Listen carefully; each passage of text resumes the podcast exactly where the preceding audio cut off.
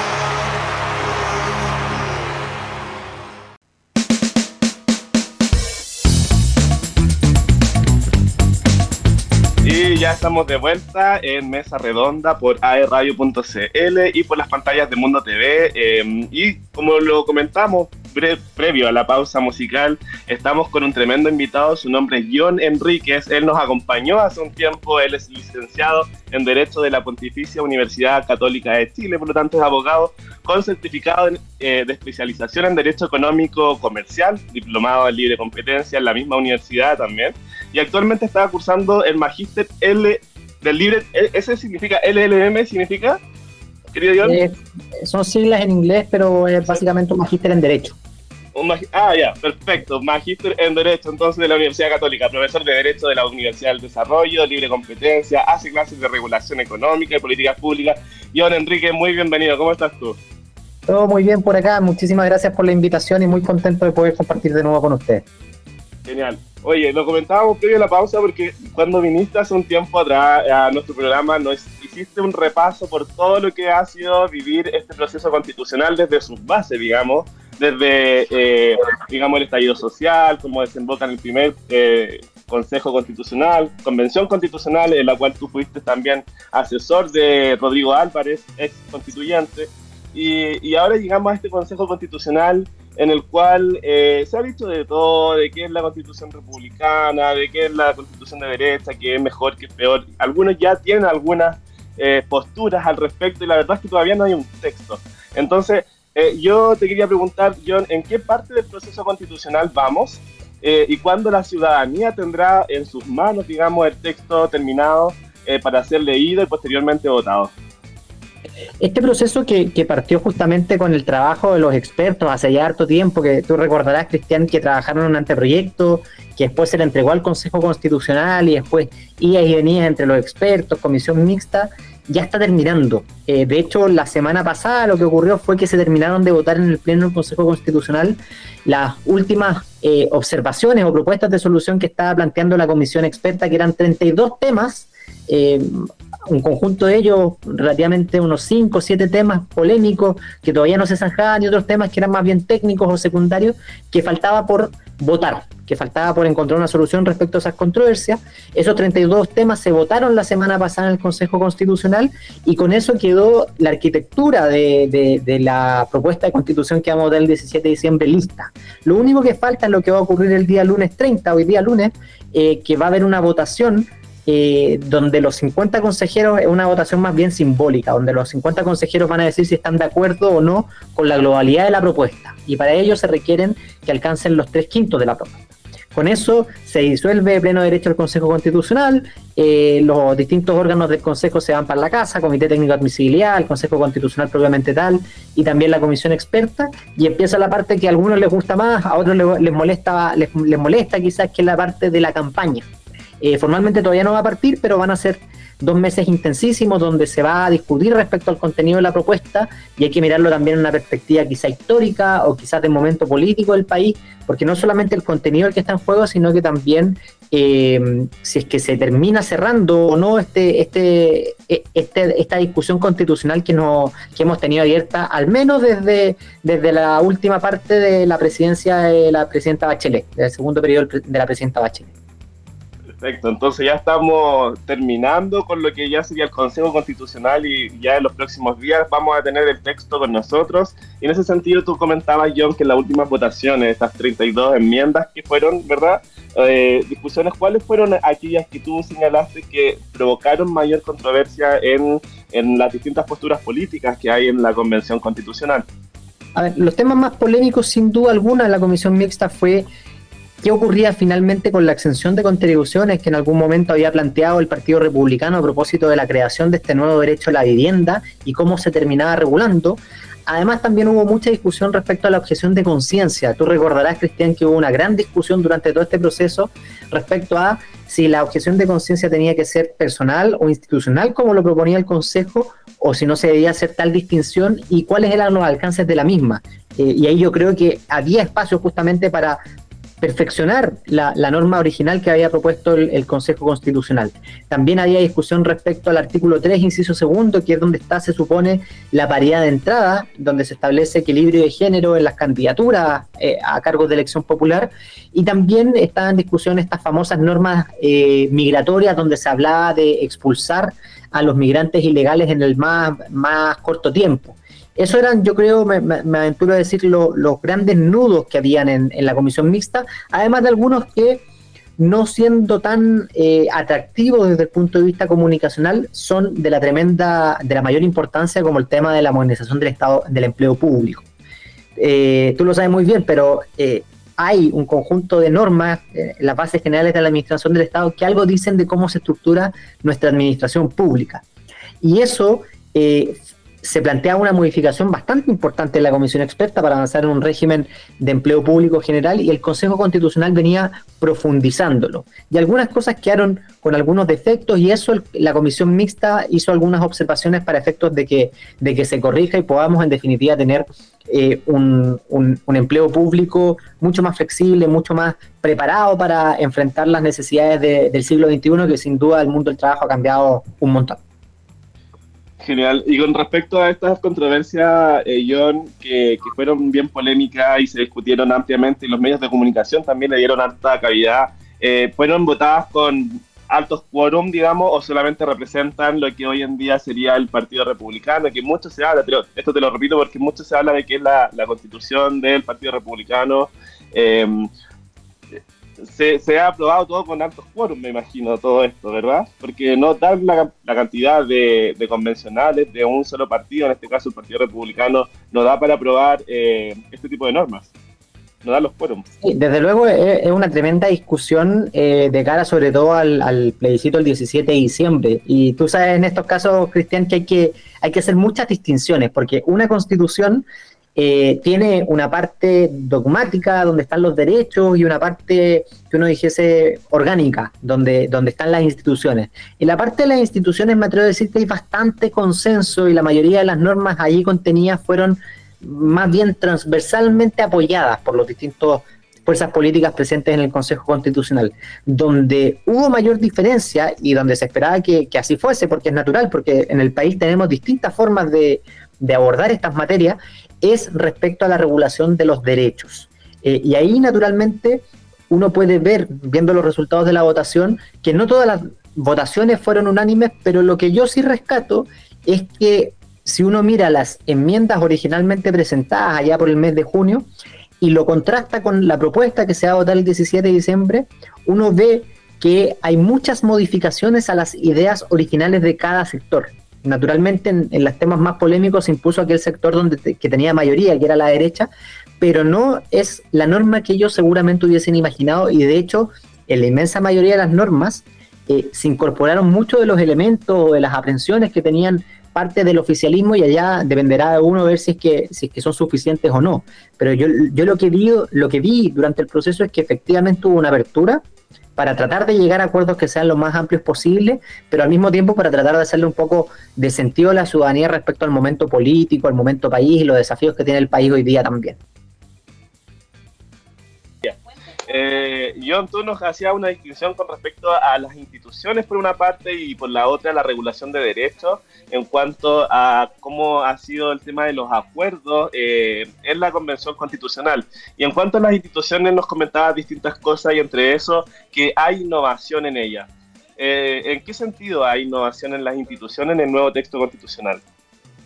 Sí, e, efectivamente la propuesta constitucional del Consejo contempla bastantes innovaciones en distintas materias, pero yo creo que dos de esas eh, innovaciones fundamentales dicen relación con el sistema político. Yo, creo que independiente de lo que ocurra el 17 de diciembre eh, con esta propuesta constitucional, hay una urgencia en introducir reformas importantes al funcionamiento del sistema político porque hoy día está haciendo agua. Hoy día, independiente de quién sea el presidente de la República, le está costando mucho a ese presidente de la República implementar eh, su programa de gobierno y eso naturalmente genera eh, alejamiento de la ciudadanía respecto a la política y genera una crisis mucho más importante de manera sistémica que estamos ahogados. Entonces, yo creo que las innovaciones que propone eh, el Consejo Constitucional en sistema político en particular son valiosas. Y dos de ellas en particular creo que eh, son más valiosas todavía o indispensables, en mi opinión. La primera es el establecimiento de un umbral para que los partidos políticos puedan acceder a la Cámara de Diputados. ¿Qué quiere decir esto? Hay una serie de excepciones vinculadas a la cantidad de escaños, hay gradualidad, eh, etcétera, pero la, la idea es que un partido político para acceder a representación en la Cámara de Diputados obtenga al menos un 5% de los votos emitidos a nivel nacional. ¿Qué es lo que busca esta norma? Lo que busca no es otra cosa que evitar que existan partidos políticos de nicho o parlamentarios de nicho que sacan un 1, un 2 o un 3% de los votos, que solamente les basta para efectos de ser electos hablarle a un grupo acotado de la población. ¿Y cuál es el problema de eso? No es que tengan una representación relativamente baja, no es que sean escogidos con pocos votos, sino que tienen muy, pero muy pocos incentivos y al revés, tienen más incentivos para el disenso, eh, pero tienen muy poquitos incentivos para ponerse de acuerdo. Y eso es lo que genera inmovilidad del sistema político, porque les sale más fácil hablarle a su galería que ir a convencer al resto y alcanzar acuerdos que permitan solucionar nuestros problemas públicos. Yo creo que esa norma, que se tiene que complementar con otras normas, desde luego, es fundamental para recuperar el buen funcionamiento de nuestro sistema político. Y en segundo término está una norma eh, que, no ha sido tan discutida, pero que para mí en particular es fundamental y creo que es muy necesaria, es la creación de un Consejo de Evaluación de las Políticas Públicas eh, y de las leyes. ¿Qué quiere decir esto? ¿O cómo funciona hoy día eh, nuestro país? Nuestro país hace un análisis exante de la calidad de las políticas públicas bastante robusto.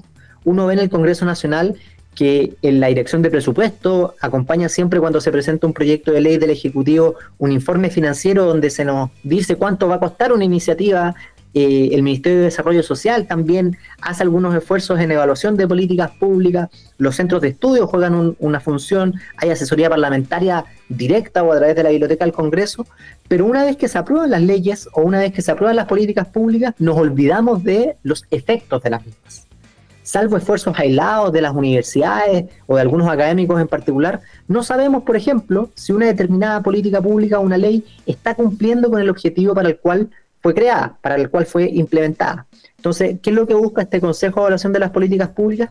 Que exista un órgano externo, eh, autónomo, que dé garantías y tiene una gobernanza adecuada, en mi opinión, que vaya revisando justamente esas leyes con cierta periodicidad, esas políticas públicas con periodicidad, y que vaya opinando, que vaya aportando al debate público insumos que nos permitan a nosotros como ciudadanos y a la política en particular tomar mejores decisiones de política pública. Desde luego que no es vinculante porque esas decisiones de esa naturaleza tienen que ser tomadas por el presidente de la República y el Congreso Nacional, pero sí en la medida que el, este órgano que se viene creando funcione bien, eh, debiese movilizar a, los actores políticos a tomar mejores decisiones y decisiones fundadas justamente en la evidencia que son las que generan un, mejor bienestar para las personas.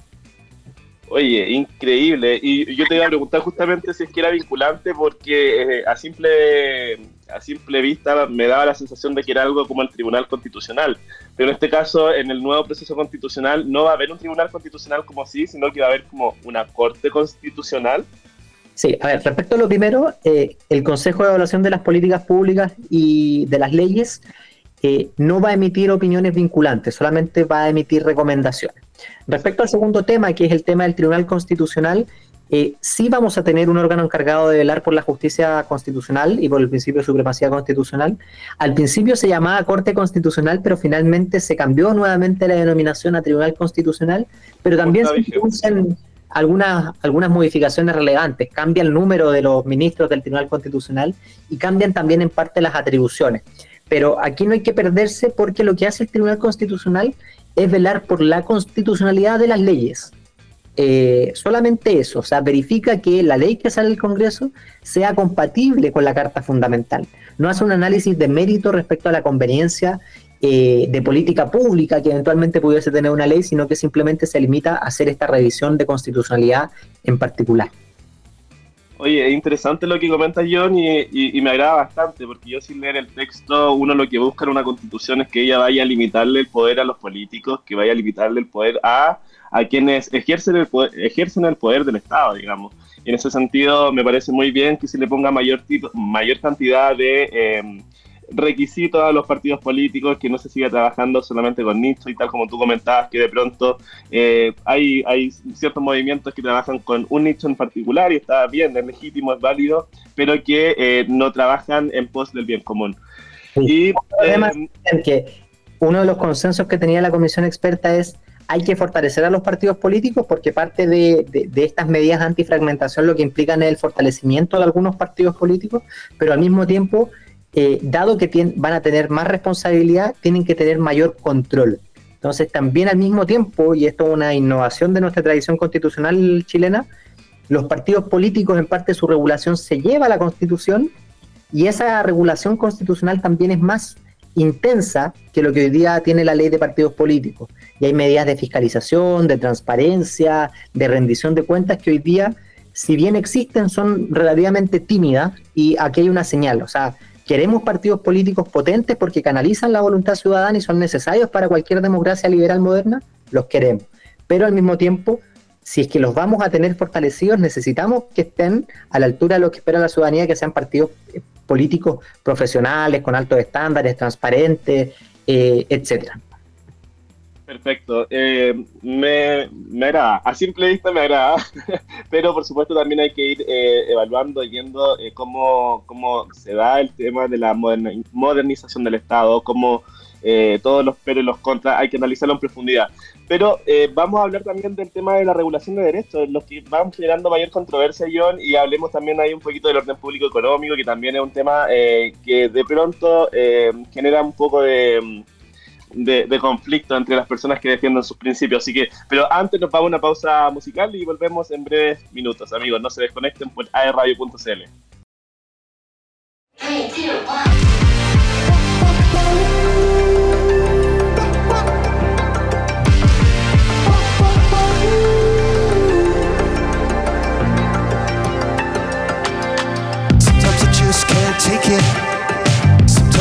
and it isn't alright. I'm not gonna make it. And I think my shoes are tied. I'm like a broken record. I'm like a broken record, and I'm not playing right. Just sort of call, they kill me. So you tell me on the heavenly phone to hold tight. Come on,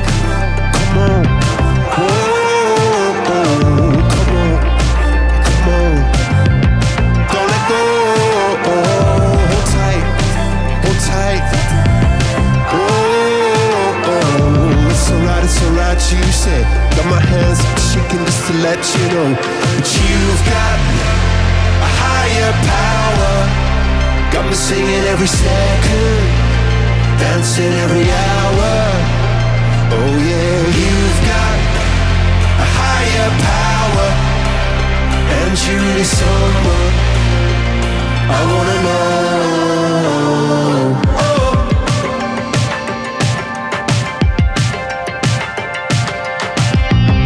is electric. This boy is electric and you're sparkling like the universe connected and I'm buzzing. Night after night after night. This joy is electric. This joy is electric and you're circuiting through. So happy that I'm alive. Happy I'm alive at the same time as you. Cause you've got a higher power. Got me singing every second.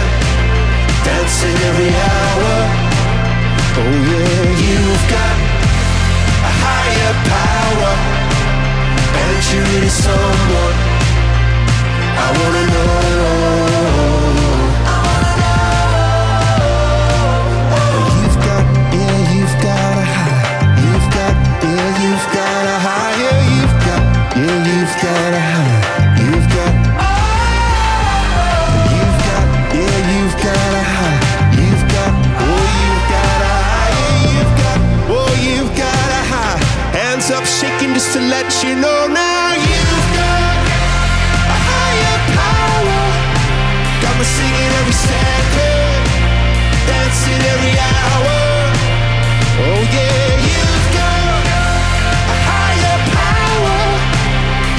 You in any lifetime. I'm going a million miles an hour. Went for so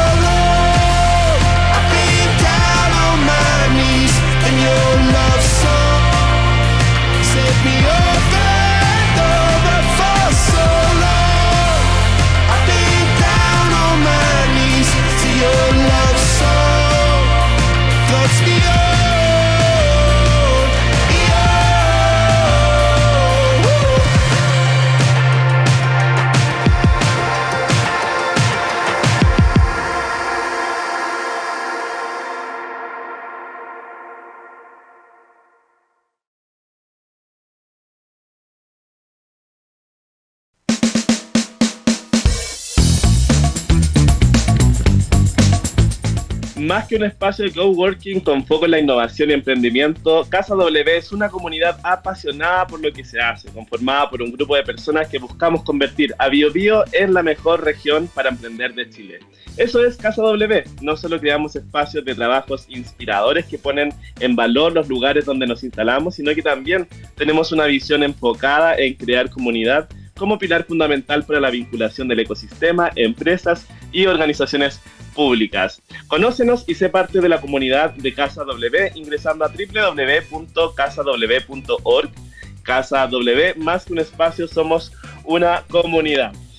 Así es, queridos amigos, ya estamos de vuelta a esta pausa musical eh, con muy buena música. Un saludo a, Christopher Goe, que siempre nos acompaña con la mejor música en cada programa. Y, eh, y estamos de vuelta también con John eh, Enríquez, que es abogado de la Pontificia Pontificia Universidad Católica de Chile y que siempre está a disposición eh, de poder hablar con nosotros sobre todo. Y eso se agradece mucho, John. Hablamos en el bloque anterior sobre cómo eh, eh, hubo harto consenso en cuanto a las instituciones que regula la constitución política de la República, me refiero a un consenso transversal, político, ideológico, y que hubo un distanciamiento con respecto a los consensos en cuanto a la regulación de los derechos. Eh, en ese sentido, habíamos hablado de algunos, por ejemplo, me gustaría preguntarte con respecto a la objeción de conciencia. ¿Qué sucede, por ejemplo, eh, o, el derecho a la vida? Porque entendemos que los eh, de los derechos humanos, el que es preexistente de todos, digamos, para que puedan existir los demás, es el derecho a la vida, o si no, no podrían existir los otros derechos humanos. Y eh, efectivamente en el texto nuevo se va a garantizar el derecho a la vida, pero muchos han dicho que no se exime del el aborto de tres causales, eh, como está vigente al día de hoy. ¿Qué sucede con la objeción de conciencia con respecto a las personas, a los médicos, en este caso, que tengan que tratar eh, alguna situación de aborto? ¿Se regula, se remite directamente a la Constitución o esto se va a remitir a la ley directamente? Muy interesante este tema, seguramente fue uno de los eh, cinco grandes nudos que atravesó todo el proceso constituyente. Eh, ¿Qué fue lo que, lo que ocurrió finalmente? Vamos, vamos primero por derecho a la vida. Se generó una discusión importante respecto a la regulación del derecho a la vida en el sentido de que la constitución vigente lo que establece es que la ley protege la vida del que está por nacer. Entonces, el Consejo Constitucional finalmente terminó optando por reemplazar el verbo que o el adjetivo que por el quién. Y quiere decir simplemente que la ley va a proteger la vida de quien está por nacer. Al mismo tiempo, eh, se incorporó en otra disposición diferente que se establecía que eh, ser humano, o que niño, perdón, es cualquier persona menor de 18 años que también tiene alguna implicancia en el debate, quizás menor. Pero ¿cómo se ha interpretado esto? Hay que verlo desde la clave jurídica, pero también desde la clave política, porque así se va a interpretar posteriormente, eventualmente, por el Tribunal Constitucional. Eh, desde el punto de vista político, hay una declaración eh, de voluntad realizada por las personas de derecha del Consejo Constitucional, que en caso alguno esta modificación, este cambio del qué por el quién, significa una derogación del aborto en tres causales, que no es su objetivo, simplemente se planea robustecer la protección de la vida, pero no busca inmediatamente dejar inconstitucional la ley de aborto en tres causas. Ya, o sea, sigue vigente, disculpando, eh, porque esto es muy, muy, muy importante, yo estoy seguro que a muchas personas les interesa. Entonces, aunque diga el derecho, o sea, eh, defiende eh, el derecho a la vida, esto no deroga el aborto en tres causales por ningún motivo. No, eso, en eso, en ese relativo consenso al interior del Consejo Constitucional. ¿Ya? Y, justamente lo que buscaba parte de la derecha, lo que eh, el ideal de parte de la derecha era justamente abolir la, ley de aborto en tres causales, derogar esa ley. Pero se llegó al convencimiento que esta materia no debía ser regulada necesariamente a nivel constitucional, sino que es una pelea que se debe dar en el Congreso Nacional. conforme vayan cambiando las mayorías que hay en el país. Por eso justamente lo que la derecha dijo, nosotros no queremos cambiar en esta oportunidad el aborto o tener modificar las normas en el sentido que se modifique el aborto en tres causales, pero sí se cambió este verbo del qué por el quién. Y aún así, parte de la izquierda dice, oye, pero aquí, eh, y yo creo que esto es discutible, eh, se retroceden derechos por parte de las mujeres. Yo creo que es discutible no solo por la regulación del derecho a la vida, sino que porque eh, la propuesta contiene normas de derecho de cuidado, de corresponsabilidad, de guía salarial, etcétera, etcétera. Pero en relación al derecho a la vida, aun cuando posteriormente un conjunto de personas quiera impugnar la ley de aborto en tres causales, difícilmente se va a obtener una declaración de inconstitucionalidad por parte del Tribunal Constitucional, porque el quórum que se acordó para declarar la inconstitucionalidad a una ley es muy alto. Es de tres cuartos, si no me equivoco, de los integrantes del Tribunal Constitucional. Y es muy difícil, y esto lo sabe son que justo vaya a dar la casualidad de que la inmensa mayoría de los ministros del Tribunal Constitucional sean todos conservadores. Entonces, ni aún en ese caso remoto, muy, pero muy difícilmente se puede declarar una inconstitucionalidad de la ley del aborto en tres causales en estos momentos, por lo menos del país y en el mediano plazo, creo yo. Y respecto a la objeción de conciencia, si quieres pasamos al otro tema. No, no, no, sí, sí, sí, sí, me interesa mucho este tema. Perfecto. Respecto a la objeción de conciencia, lo que el Consejo venía proponiendo, y yo creo que eh, a mi juicio era desproporcionado y, en parte errado, era que se reconociera el derecho a la objeción de conciencia tanto personal como institucional. Lo decía de forma explícita y ponía un punto en esa oración, eh, en la regulación de ese derecho. ¿Y qué es lo que pasa? Y, aquí de nuevo lo sabes muy bien tú, que las palabras en derecho importan, lo que se diga y lo que no se diga también importa. Entonces, mucha gente, con justa causa creo yo, lo interpretó como un derecho sin limitación alguna, porque no se, no se limitaba al, no, se delegaba, no se mandataba al legislador a establecer la forma, oportunidad, caso, características de esta objeción de conciencia. Entonces, ¿qué fue lo que ocurrió? Lo que aprobó originalmente el Consejo Constitucional, la comisión experta que tenía que revisar ese texto después lo rechazó, forzando una comisión mixta para acortar una reacción mejor. Y la comisión mixta lo que hizo fue decir, existirá objeción de conciencia, no hizo la distinción entre personal e institucional, que yo creo que por lo mismo, y así quedan las actas de la Constitución, se entiende que califica para ambos, va a existir, pero se va a tener que ejercer en conformidad a la ley. ¿Y qué quiere decir eso? En mi opinión, lo que hace es darle un carácter restrictivo a la objeción de conciencia y va a ser la ley cuando diga la que va a decir, en este caso en particular, puede haber objeción de conciencia por esta razón Z, X, Y, O. Y por lo tanto, eh, seguiría vigente, naturalmente, la pregunta que me hiciste al comienzo, eh, la objeción de conciencia institucional que tienen las clínicas o entidades hospitalarias en relación al aborto en tres causales. Y esto, y con esto cierro, perdona, eh, también se ha dicho que es una rareza a nivel constitucional, que, es una norma hiper, ultra, mega conservadora, y lo cierto es que es falso, o al menos discutible. ¿Por qué? Porque si uno revisa la constitución de Portugal, ve que hay una norma relativamente similar. Si uno revisa normas de otras constituciones del mundo, ve que hay otras normas que son relativamente similares, algunas un poco más restrictivas, otras un poquito más eh, genéricas, y también que se regula en algunos casos, me parece que en Alemania es el caso, eh, a propósito del servicio militar. Entonces, esto no es una anomalía eh, y en la práctica, al menos con la regulación que quedó, no debiese suponer grandes cambios respecto a, la realidad actual que tenemos hoy día, que existe una objeción de conciencia institucional en el caso de aborto en tres causas.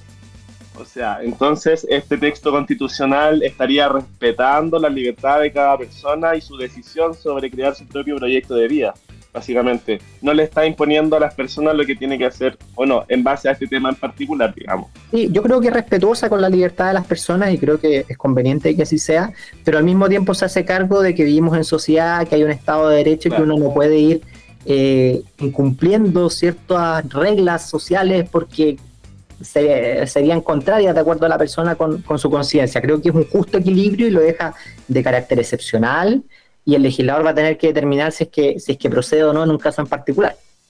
Vamos a eso, John, porque efectivamente eh, debe haber un justo equilibrio y quizás eh, algunos dicen que no es posible un equilibrio entre un rol subsidiario y un rol solidario del Estado. Eh, otros dicen que son cosas distintas. En, nuestra constitución vigente tenemos una demostración de que sí pueden vivir en armonía desde el punto de vista del orden público económico, ¿cómo está estipulada eh, esta constitución? Eh, ¿A quién le da el, el, protagonismo, digamos, si al Estado o a las personas? el libre emprendimiento, cómo lo regula, eso nos gustaría saber a grandes rasgos, porque no sé si es más largo o más corto que el artículo actual que tiene la constitución vigente en el numeral 1924, que es larguísimo, muy, muy largo. Derecho de propiedad, claro. A ver, eh, o sea, perdón, todo el orden público económico del, Pero cuando, cuando uno enseña orden público económico en Derecho Económico 1 o 2 o en, Derecho Constitucional, siempre parte diciendo que uno de los principios del orden público económico chileno es la existencia de este principio de subsidiariedad, que está reconocido implícitamente en la Constitución en el, artículo 1, inciso 3, y en materia económica en el 17, 19, número 21, ¿cierto? La libre iniciativa para desarrollar actividades económicas. Entonces, eh, ¿Qué es lo que ocurre? Las bases del proceso institucional, del proceso constituyente, establecieron que Chile se iba a constituir como un Estado social y democrático de derechos. Y eso generó primero una potente discusión y rica discusión académica respecto a si el Estado social y democrático de derechos era o no compatible con el principio de subsidiariedad. Yo estoy profundamente convencido de que es compatible, que es absolutamente compatible y de hecho creo que nuestro Estado hoy día sin un reconocimiento expreso, en parte es un Estado social y democrático de derecho. ¿Podría ser en el pilar solidario de FONASA, por ejemplo? Puede ser, o la pensión garantizada universal en materia de pensiones y así una serie de políticas públicas de carácter eh, redistributiva, si uno pudiese llamar de alguna otra manera. Entonces, por ejemplo, yo creo que lo que quedó, porque la gran discusión es, bueno, tenemos la discusión, el reconocimiento expreso de que Chile es un Estado social y democrático de derecho, quedó finalmente en el artículo primero, pero eh, se afecta, se dibuja por la introducción de ciertos contenidos en derechos clave sociales, como en, en, salud y en seguridad social, a propósito de la libertad de elección entre prestador privado o prestador estatal. Yo creo que no se dibuja en ningún caso. Yo creo que la libertad de elección es un complemento necesario justo para efectos de eh, el Estado Social y Democrático de Derecho, y así lo ha manifestado en brillantes cartas al director, eh, el investigador Felipe Schwember, de la Universidad del Desarrollo, eh, y no creo que afecte la arquitectura que se está pensando Estado Social y Democrático de Derecho. Pensando en otras normas del orden público económico, yo creo que aquí hay tres elementos a mirar para efectos de hacerse una idea. Uno, ¿qué es lo que ocurre con derecho de propiedad? El derecho de propiedad se mantiene prácticamente idéntico respecto a la constitución vigente y yo creo que es una buena noticia. Una de las razones por la que se criticó la propuesta anterior era porque el derecho de propiedad queda muy debilitado y tú recordarás la discusión del justo precio, etcétera, etcétera. Dos, la regulación del Banco Central. Yo creo que la regulación final que salió del Banco Central en el Consejo Constitucional es adecuada y es acorde para nuestros tiempos y permite garantizar la autonomía del Banco Central para cumplir con su mandato, que es velar por la estabilidad de la moneda y velar por el normal funcionamiento de los pagos internos y externos. Y en último término, las normas de política fiscal, que es muy delicado porque muchas veces el descontrol económico de los países pasa por una política fiscal irresponsable. Y yo creo que lo que se aprobó en materia de ley de presupuesto, eh, los cambios que se hicieron al recurso de protección, la incorporación del principio de responsabilidad fiscal y de sostenibilidad fiscal, gracias a, muy buenos aportes del Consejo Fiscal Autónomo, nos permiten afirmar también con cierta tranquilidad que la estructura macroeconómica de la Constitución, la Constitución económica, está bien diseñada y es eh, compatible o es un presupuesto eh, necesario e indispensable para tener un país que vaya camino al desarrollo, que, promueva el bienestar, que promueva la generación de riqueza. Esa es mi opinión, obviamente es discutible, pero creo que en materia de la institucionalidad económica, la propuesta constitucional satisface con creces lo que, lo que uno hubiese podido eh, esperar con respecto, bueno, en estas tres cosas, John, hablas del derecho a propiedad que se mantiene prácticamente igual. ¿Qué sería la innovación? ¿Qué se le quita o qué se le agrega a esta norma en este nuevo texto constitucional? Me parece que en derecho de propiedad prácticamente nada, en el 1924, pero sí en la regulación del derecho de los, de los derechos de aprovechamiento de, de aguas. De aguas, ya, perfecto. Se explicita justamente que existe propiedad allí. No recuerdo la fórmula en cómo se explicita, eh, pero creo que se habla de que hay un reconocimiento a, los atributos fundamentales del dominio. No necesariamente se dice que es dueño del derecho de aprovechamiento de agua, pero se robustece justamente la propiedad respecto a esos derechos de uso y aprovechamiento de, de agua. Ya, perfecto. Y con respecto a la regulación del Banco Central, que me dices que es adecuada y acorde a los tiempos, que permite, bueno, me, parece genial que permita garantizar la autonomía del Banco Central, o sea, sigue siendo autónomo, va a seguir siendo autónomo. ¿Y qué, qué, otra innovación tiene en este caso el Banco Central? Porque esto, esto es muy importante que se lo podamos decir a las personas, porque, por ejemplo, eh, cuando no hay un Banco Central que es autónomo, podría verse muy, muy afectado por las políticas públicas que, que haya en un gobierno circunstancial, digamos. Absolutamente una de, de, las razones por las que nuestro país tiene eh, estabilidad macroeconómica y tiene la, inflación relativamente controlada y, no ocurre lo que pasa en Argentina, por ejemplo, es que tenemos un banco central que es autónomo del gobierno. Y esa autonomía del gobierno depende justamente de cómo se designan a los consejeros y cómo eventualmente se remueven. Eh, uno espera que, que, estén los 10 años que duran en su cargo los consejeros del Banco Central, pero hay ciertas eh, formas de, destituir a los consejeros del Banco Central o eh, que ellos no sigan desarrollando sus funciones por razones bien fundadas. El tema es que nuestra constitución vigente solamente establece dos artículos que regulan al Banco Central, el 108 y el 109. Y la autonomía propiamente tal, más allá de que esté mencionada, se regula en una ley orgánica constitucional, que es la Ley Orgánica Constitucional 18.840. Y atendido a que las leyes orgánicas constitucionales con esta propuesta dejan de existir, porque hay un acuerdo en ese sentido, era indispensable que los elementos centrales de la autonomía del Banco Central pasaran de la ley orgánica constitucional a la Constitución, y esos elementos se traspasaron. Entonces, hay un robustecimiento, una consolidación, un fortalecimiento de la autonomía del Banco Central, porque todos estos elementos que estaban a nivel legal se llevan a nivel constitucional. Eso yo creo que es una gran, gran noticia. Se mantienen, por ejemplo, la posibilidad de que el mercado del Banco Central pueda adquirir eh, documentos del fisco en el mercado secundario abierto, muy bien regulado, en situaciones excepcionales y transitorias, con un quórum alto.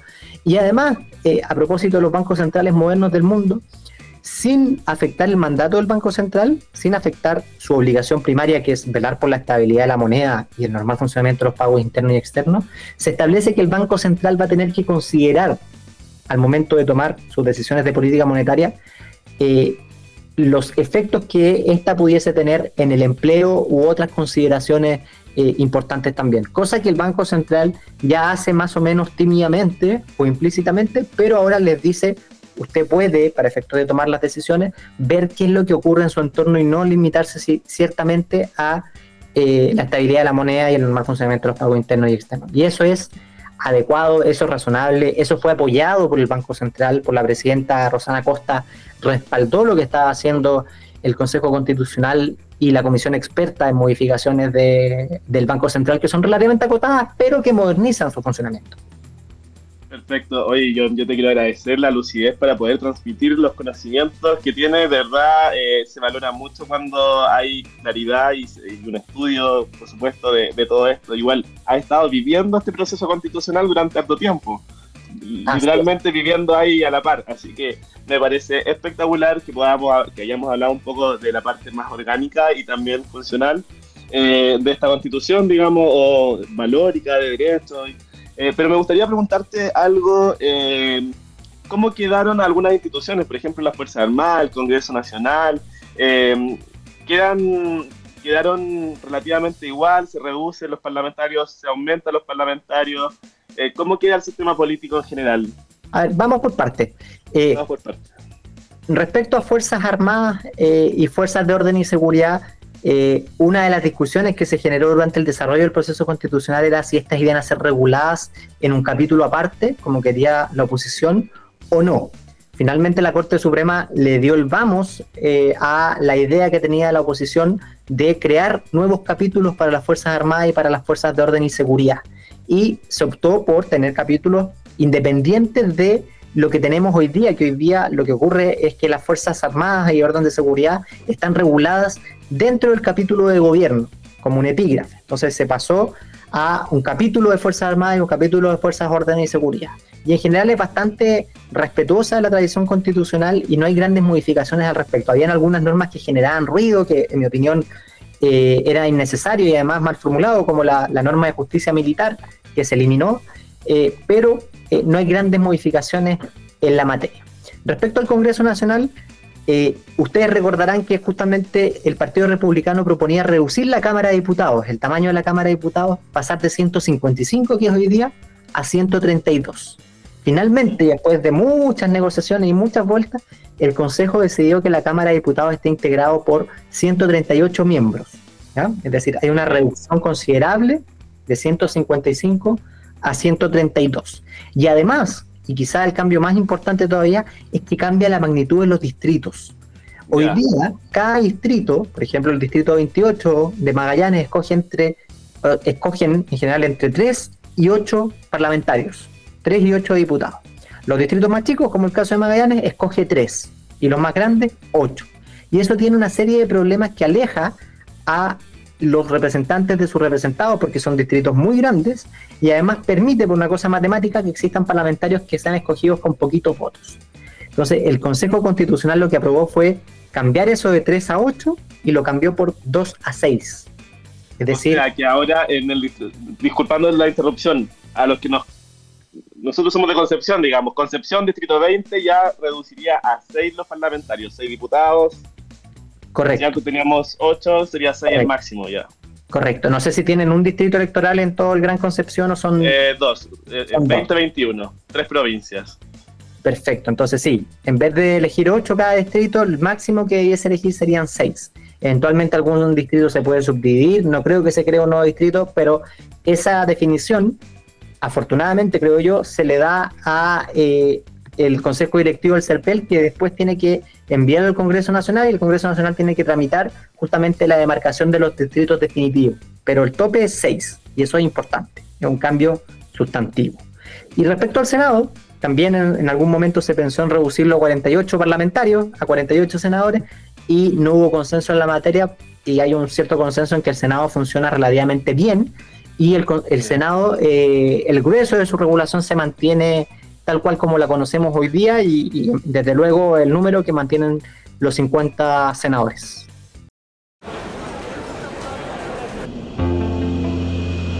Hi. Hi. Have a great show tonight. Uh, thank you so much. Three, two, one, and liftoff Launched on November 26, 2011, from the Kennedy Space Center, Curiosity was born on Mars.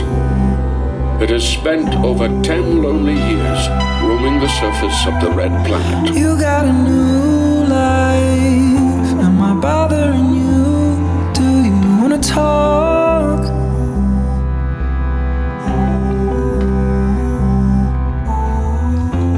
We share the last line.